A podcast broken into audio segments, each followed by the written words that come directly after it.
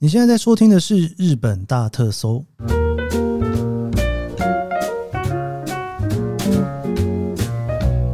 欢迎收听日本大特搜，我是 Kiss 研究生。今天是二零二三年的四月三号，星期一。哇，我们这个节目真的算是来到了四月的春暖花开的日子哦。今天是四月三号，应该是放假吧？哦，现在今天这个日子，台湾应该是放假哦。接下来还有放假很多天啦。不知道大家有没有很怀念在周末听日本大特搜的感觉呢？就是不用上班的日子哦，然后有这一集跑出来哦。首先，我先来回应 Q&A，而且这件事情蛮有趣的哦，因为这一集节目呢，虽然大家是四月三号听到，但是其实是我在出去旅行之前就已经预录的音档。这算是我预录的音档里面吼最后的一批 Q&A 啦，所以说如果你觉得说你有留一些言，但是一直没有被念出来的话吼，下个礼拜吧吼，因为下个礼拜的节目我应该已经从旅游这边回来喽，所以下个礼拜的节目我应该是久违的录音，我也不知道会围多久吼，就我现在录音的当下，我就用幻想的，就是你下一个礼拜听到的时候，应该会是有一些 Q&A 可以回吧。应该不至于说我消失的这几个礼拜，然后大家都没有人留 Q&A 吧？吼，因为每天基本上还是有节目可以听啦。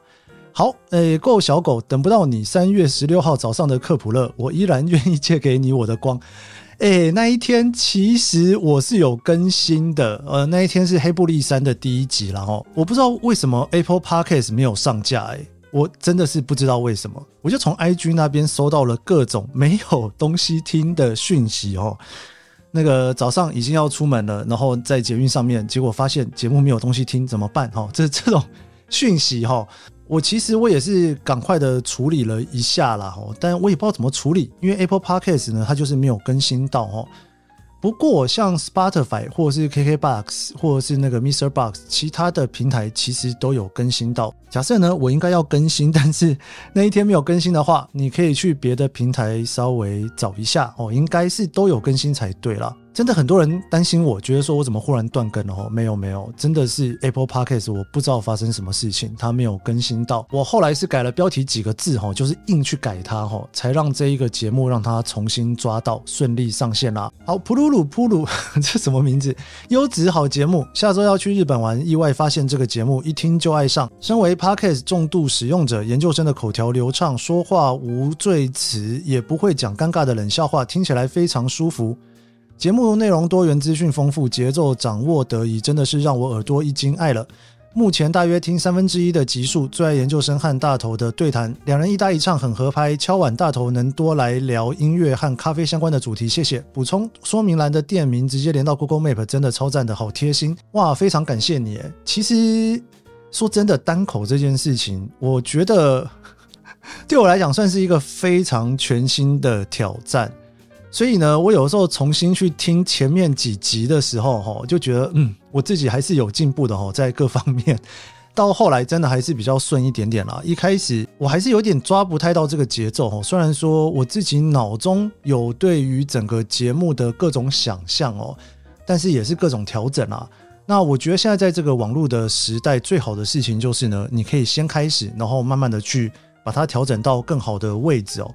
我不知道大家，如果你是从第一回哦一直听到今天这个第七十六回，你有没有明显的感受到这个节目其实也是有一些进步的呢？大头。对，非常想找他再来。我觉得大头真的是蛮厉害的，他有一些东西真的是我自己分享不来的哦。所以如果有机会的话，我也希望他可以多来跟我聊几集哦，一些不同的东西。当然，他也有自己的 podcast 啦，所以说你也可以从大头的 podcast 里面，应该也可以学到不少吧。哦，不见得要从我们这一集去邀请他。他的 podcast 哦是 City Boy 的使用说明书哦，请欢迎大家去追踪收听。然后最后的那个说明栏连到 Google Map 呢？呃，我那一集因为真的是蛮多资讯的，所以说我后来整理的时候，我有把它连接进去哈。其实非常多集啊，我都蛮想做这件事情的，但是真的是没有时间啦。那个日更跟上去，其实很多的事情，我希望能够在这上面加强的，我都有点办不太到哦。包括我想要帮这一个网站加一个网页哦，像之前的创作者说，其实我就帮他加一个网页哦，你可以很轻松的在创作者说的网页里面去找到。你喜欢的创作者哦，不管你喜欢 YouTuber 啊还是 Podcaster 啊哈，你都可以从网页里面的 filter 很容易的去找到你想要听的集数哦。那日本大特搜，我也一直很想要做这件事情，但是日更真的是有一些些压力在了齁。所以呢，之后周六周日没更之后，我觉得我应该可以空出一点时间哦，应该会把之前的节目看看能补强的补强啦。然后我的目标也是赶快做一个网站出来齁，因为毕竟呢，这节目已经到了六七十集了，有一个网站，大家还是比较好去寻找说过去有哪些节目哦，你想要回头听的或者是找资讯的时候用。好了，真的是非常谢谢你的 comment 啦。再来喜爱乡间日本的 WN，让我回味三年前的立山黑部行程。哈，我就是那个少数立山进再一路回程立山的旅人。三年前因为预算的关系，和先生带着两个当时六岁和三岁的儿子，自驾车停立山车站，一路换乘交通工具抵达黑部水库，放弃最后一段巴士到善泽，当晚匆匆忙忙逆向返回立山车站，顺利接驳上车，感觉好像完成什么壮举一样，松一口气，也有满足的成就感。谢谢你的分享，能让我再一次回味当时旅行的点点滴滴。哇，这个冲到最后面再冲回来，这个很厉害耶！等于说你那个要抓最后一班车哈，到最后你就得算说到底最后一班车是几点要回头哦，真的是不容易。如果你有机会再去的话，可以好好的再更悠闲的再走一次啦，祝福你了哦！因为不管你那个时候去是什么季节。你也可以换一个季节再去一次黑布利山。好，我们今天要聊的主题呢是，还记得哦，我之前有聊到一个词叫做 TP 哈，就是 TP 值叫胎趴哈，它是从 CP 值里面来的啦。那 CP 值就是 Cost 哦，就是说你去追求性价比哦，就是价格跟 performance 嘛哦，就是它的性能的比哈。那后来日本其实又多了一个叫做胎趴哦，尤其年轻人啊哈。那 TIPA 呢，就是 Time Performance，最主要在谈的事情是我能不能够用最少的时间有可以得到一样的东西哈。通常是用在社群网络上面我们会用到的词汇。今天要跟大家提另外一个哈，叫做 SPACE 趴哈。SPACE 趴怎么来的呢？是 Space Performance 哦。呃，大家知道东京啊，真的是很小哈。你能不能买一个东西能够运用最少的空间而发挥最大的功能呢？我们今天就来聊这个，这个算是什么比呢？空间比哈，SPACE。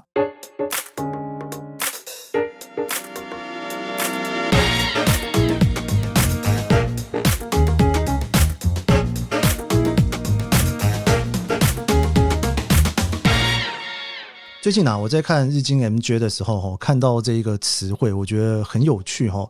日本人真的是很喜欢发明各种名词啦哈。当然，这个在他们 marketing 上面来讲，其实有很大的功用。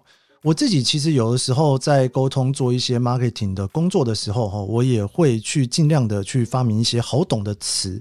让你一听大概就可以想象在干嘛。不知道这个是不是因为大学在日本念书，所以就有一些这个他们处理 marketing 的影子在里面。今天聊的这一个 SPACE 趴哈，其实叫做 Space Performance，就是省空间然后，那为什么这个东西会慢慢的成为新的消费趋势呢？哈，我就看了他的报告啊，日本其实最近这十年呐，你去住一个房子的面积呢，平均已经少了大概十 percent 左右哦。他们的 Flat 三十五哈，Flat 三十五其实是他们的一个住宅资源机构。那那个三十五其实是三十五年的贷款了哈，每一个人你都可以有一次机会哈，去帮自己住的房子去贷一个三十五年非常非常低利息的贷款哦。好了，这个好像有点扯远了哈。总之呢，这个机构因为它有非常多的资料哈，所以它就统计出来，在二零二一年的时候呢，全国平均的公寓的住宅面积大概只有六十四点七平方米哦。相当于十年相比啊，大概就有一成左右的缩小。所以其实你在现在看日本的房子，真的小蛮多的哈。嗯，怎么说呢？我觉得当然跟整体的房价价格上涨也有关系啦。大家也都知道，就是什么都在涨，就是薪水涨幅好像没有相对比起来的这么多哈。那一条公务店呢，日本一个非常著名的盖房子的一家厂商啊，我我其实蛮喜欢这一家公务店他们盖的房子哦，他们。的那种设计真的是很适合男生去看哦，他们会去追求一些那种功法上面啊，或者是那种很技术上面的盖房子的方法哈。Anyway，他做了一个调查啊，他说呢，你在去租房子的时候，你会不会觉得呃家里面的收纳不够哈？觉得非常有感的哈，有四十三点八趴哈，有点有感的是三十五点八趴，所以你知道就是有点感觉跟非常有感觉，其实就占了八十几 percent。日本人真的对于这种收纳面积一直都会觉得非常少了。这也是为什么呢？很多关于收纳的书啊，或者是收纳的技术啊，收纳的老师啊，都会在日本这么的有名的原因哦。因为收纳空间真的是非常非常的有限。那也因此呢，很多人在买东西的时候呢，其实他会去追求一件事情是：我能不能够运用最小的空间，可以得到最大的目的？吼。那我读这一篇日记 M 娟的文章里面呢，他其实举了一个例子，哇，我真的很想要去邀请阿抛一起来聊一下这件事情哦。他就访问了一个在东京工作的人呐，那他其实二十八岁哈，他租了一个大概二十平方米左右的房子哈，那他在这一个小房间、小套房里面哈，尽量的去购买一些哈，就是露营用的家具。那为什么呢？因为他说露营用的家具通常都是很好收纳整理的。所以他原本住在一个大概三十平方米的房子里面，哦，三十平方米大概可能八平吧。我来问一下 AI 到底几平好了？诶，对，九点零七五平哈，三十平方米大概差不多九平左右哈，所以二十平方米大概是六平左右的空间哦。他说呢，他以前啊住在这个大概九平左右的空间里面，他现在呢因为想要搬到更市区里面哈，他就住在一个六平的空间里面，等于房子呢只缩小到只剩下三分之二哈。所以他就做了一个转变，就是呢，他尽可能的用这些露营的用品哦放在房间里面，他觉得其实空间是蛮舒服的哈。诶，这件事情哦，我不得不说，我还蛮有感，好像很多人在做这件事。你若来东京去逛一下 Nico and，它其实里面有很多的露营的器材，但是呢，它在搭配东西放的方式啊。你可以完全感受得到，很多人会把一些露营的用品直接放在家里面用。不过这篇文章访问的人，他更疯的地方是哦，他不但是有那种工作用的桌椅啦，哦，有床啦，还有放置一些钱包的小物的收纳架哦，然后呢，他还有那种侧边桌子、户外椅子之类的。他甚至冬天啊，还用睡袋去替代被子，是不是非常疯哈？然后他就说，他大概花了六万日元左右哈，去准备这些道具。那如果是周末的话，他也可以把这些东西直接扛出去去露营。他觉得这是一个节省成本哦，也跟空间效益的一个方法了。其实这件事情呢，很多的露营厂商有发现到这件事哦。那 Coleman 这一家公司呢，它其实也在今年开始啊，有各种哈，他在出露营的用品的时候，他也注意到说，它也可以放在你的室内里面去使用。所以它的颜色就更多样化哦，让你不是只有在露营的时候可以用，你在家里面你也可以去做一些颜色的搭配。然后它有一款非常有名的哈，就是你只要充气就可以使用的双人沙发，充气沙发哈。那他为了考虑要在家里面去使用嘛，所以说他就会更去注重到说，你如果不是只有露营的时候要做，那你在家里面也做的情况之下呢，哦，你那个舒适感就会更重要了哈。那它使用的宽度可以到一百六十厘米啊。你全部都放掉之后，还可以像手提袋一样带出去，因为它本来就是一个露营产品哦。除了露营产品之外啊，像今年也推出了一个非常有趣的哈，叫做电动脚踏车哈，那个叫 Tatameru Bike。因为很多人家里面你基本上是没有办法停车的哈，那你别说停车了啦，停机车都很麻烦。尤其在东京呢，你有听之前阿抛跟我一起聊那个骑机车那一集，你应该知道说，很多时候你要找机车位，可能要比找汽车位都还要困难。因为那边可能有汽车停车场，但是它却没有机车停车场哦。那它这个，所以东京其实电动脚踏车还蛮有名的，然后就有这种新创公司呢，它也把它做成是一个可以折叠之后放在桌子底下的手提箱大小。